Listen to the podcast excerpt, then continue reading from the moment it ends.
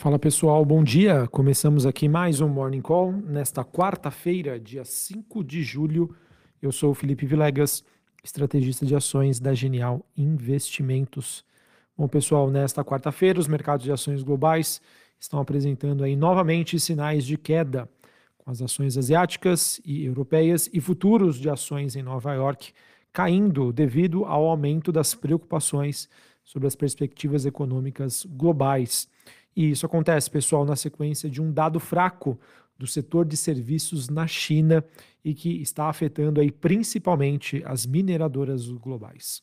No caso, pessoal, que nós tivemos então divulgados ontem à noite, é que o índice PMI de Caixin é, de serviços da China caiu para 53,9 pontos, bem abaixo das expectativas. Os analistas esperavam aí um indicador na faixa de 56,2 pontos. Esse processo, então, mostra uma desaceleração do crescimento do setor de serviços na China. Ou seja, pessoal, não somente o setor imobiliário, o setor industrial, o setor de serviços, que é um motor importante aí de crescimento econômico para a China, que vem ganhando corpo, né, vem ganhando espaço nos últimos anos, está enfraquecendo e isso está gerando esse sentimento mais negativo aí por parte do investidor. Além, claro, né, do setor imobiliário que também tem mostrado sinais de fraqueza, acaba sendo bastante preocupante. China, pessoal, não tem jeito. É um motor importante aí de crescimento da economia global, de demanda por commodities e outros ativos, e um dado mais fraco acaba influenciando aí as ações como um todo. Beleza? Sobre as movimentações deste momento, tá? Na Ásia, é, as bolsas que já tiveram seus pregões encerrados, Bolsa de Xangai caiu, caiu 0,70, Hong Kong caindo 1,57 e Japão caindo 0,25. Na Europa, neste momento, Londres caindo 0,5%, Paris na França queda de 0,61%, Frankfurt na Alemanha queda de 0,5%. Futuros norte-americanos, S&P caindo 0,41%, Dow Jones caindo 0,39%, a Nasdaq caindo 0,55%, bolsas norte-americanas que retornam do feriado de ontem, o feriado do Dia da Independência nos Estados Unidos. O VIX, que é aquele índice do medo, né, índice que mede a volatilidade implícita das opções de venda do S&P, subindo 5,40%, tá? Está no patamar super tranquilo, pessoal, 14,44 pontos. Mas o mercado aí voltando a se estressar novamente. Dólar Index DXY tem uma alta leve, subindo 0,07, 113,11 pontos.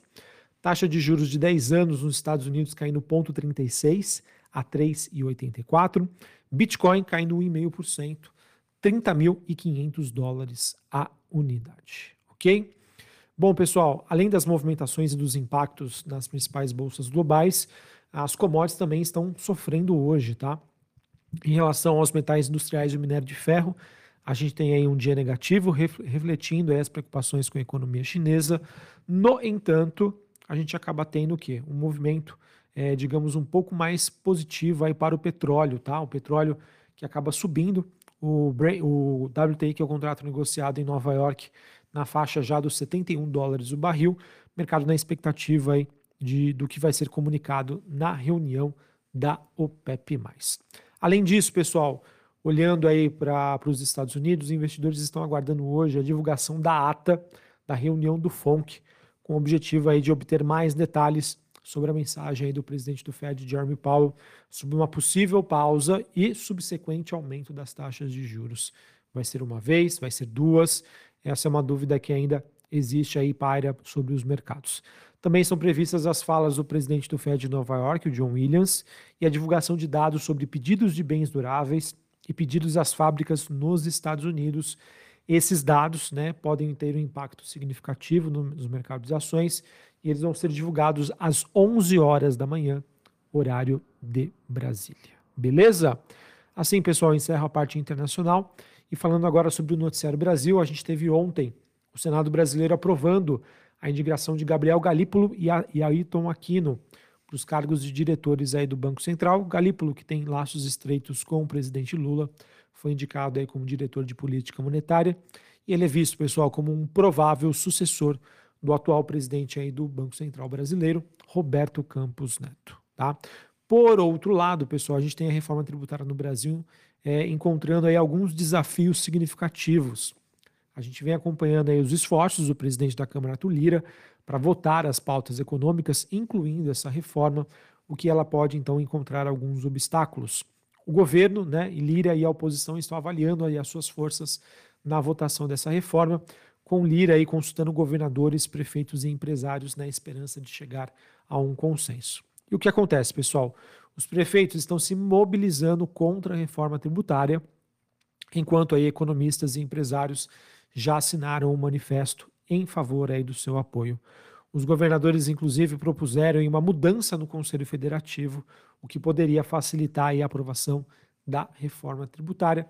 Eles sugeriram aí um modelo onde as votações do Conselho Deliberativo tenham dois níveis de aprovação para equilibrar as decisões entre todos os entes federativos. No entanto, pessoal, o relator da reforma ouviu as sugestões, mas ainda não confirmou se vai incluí-las em um novo parecer que deve ser apresentado nos próximos dias. Assim, pessoal, ainda há certa uma incerteza significativa em torno da reforma tributária e o seu resultado, tá? Reforma tributária, pessoal, na, nossa opinião, é um trigger importante aí de curto prazo para a bolsa brasileira, em que as empresas, obviamente, né, o resultado disso é somente a média e longo prazo, mas enfim, eu acredito que um estresse nesse sentido, alinhado, né, com uma dinâmica mais negativa lá fora, pode contribuir sim por uma continuidade do movimento de realização de lucros da Bolsa Brasileira e Bovespa, que ontem acabou fechando em queda, depois de testar a região novamente de resistência ali na faixa entre 120 a 121 mil pontos. E para encerrarmos aqui, pessoal, falando sobre o noticiário corporativo, nós tivemos a Inspiral Educação, ela que é uma controlada da Anima, ela que exerceu a opção de compra total do IBC Med. O valor da transação foi de 90 milhões de reais pelos 49% restante do capital do IBC Med, incluindo aí o pagamento earnout. Os pagamentos que serão feitos em duas parcelas de 70 milhões imediatos e 20 milhões em 12 meses, corrigidos pela inflação, corrigidas aí pelo IPCA. Minerva Foods, BIF 3, a empresa que anunciou o embarque do primeiro lote de, de beef jerky para os Estados Unidos, ele que foi produzido na unidade da Minerva Foods, industrializados em Barretos, aqui em São Paulo. No entanto, a empresa não revelou o volume ou a receita obtida com essa remessa. Também tivemos a, a Ecor Rodovias, a empresa que assinou um contrato de um pouco mais de quase 111 milhões de reais com a Infra, ela que é uma subsidiária da Azevedo e Travassos. O contrato é para serviços de melhoria e de ampliação das vias marginais em Catalão, Goiânia, perdão, Goiânia não, Goiás, mais especificamente para a duplicação, restauração e implementação da rodovia BR 050 do quilômetro 275 ao quilômetro 286. E por fim, pessoal, a gente teve a Neo Energia, a empresa que firmou um contrato de financiamento verde de 100 milhões de dólares com o Instituto de Crédito Oficial, né, o ICO. Este é o primeiro financiamento direto do ICO a uma empresa de energia brasileira e o primeiro, né, que leva em consideração aí as regras de sustentabilidade. O prazo de contrato é de 10 anos, com um período de carência de 3 anos aí para o pagamento aí do principal. Notícia, na minha opinião, positiva para a Neoenergia. Beleza? Bom, pessoal, então era isso que eu tinha para trazer para vocês, olhando aí para o noticiário internacional e local. Vamos continuar acompanhando, mas a princípio, pessoal, a curto prazo, é, levando em consideração a situação na China, que sim, né, vamos ver como que isso vai impactar sobre a demanda por ações brasileiras, sobre a ótica do investidor estrangeiro, né, já que China e Brasil têm uma relação aí umbilical. E claro, né, é, com o entrave aí na reforma tributária, isso, na minha opinião, pode ser argumento suficiente para a gente continuar a ver uma realização de lucros. Então, pessoal, acho que muito importante esse momento para você fazer uma reavaliação da sua carteira, para aquelas ações ali que você conseguiu fazer é, bons investimentos recentes, por que não realizar parcialmente, embolsar um pouquinho de lucros e esperar o mercado se estabilizar um pouco mais. Um abraço, uma ótima quarta-feira para vocês. Até mais. Valeu!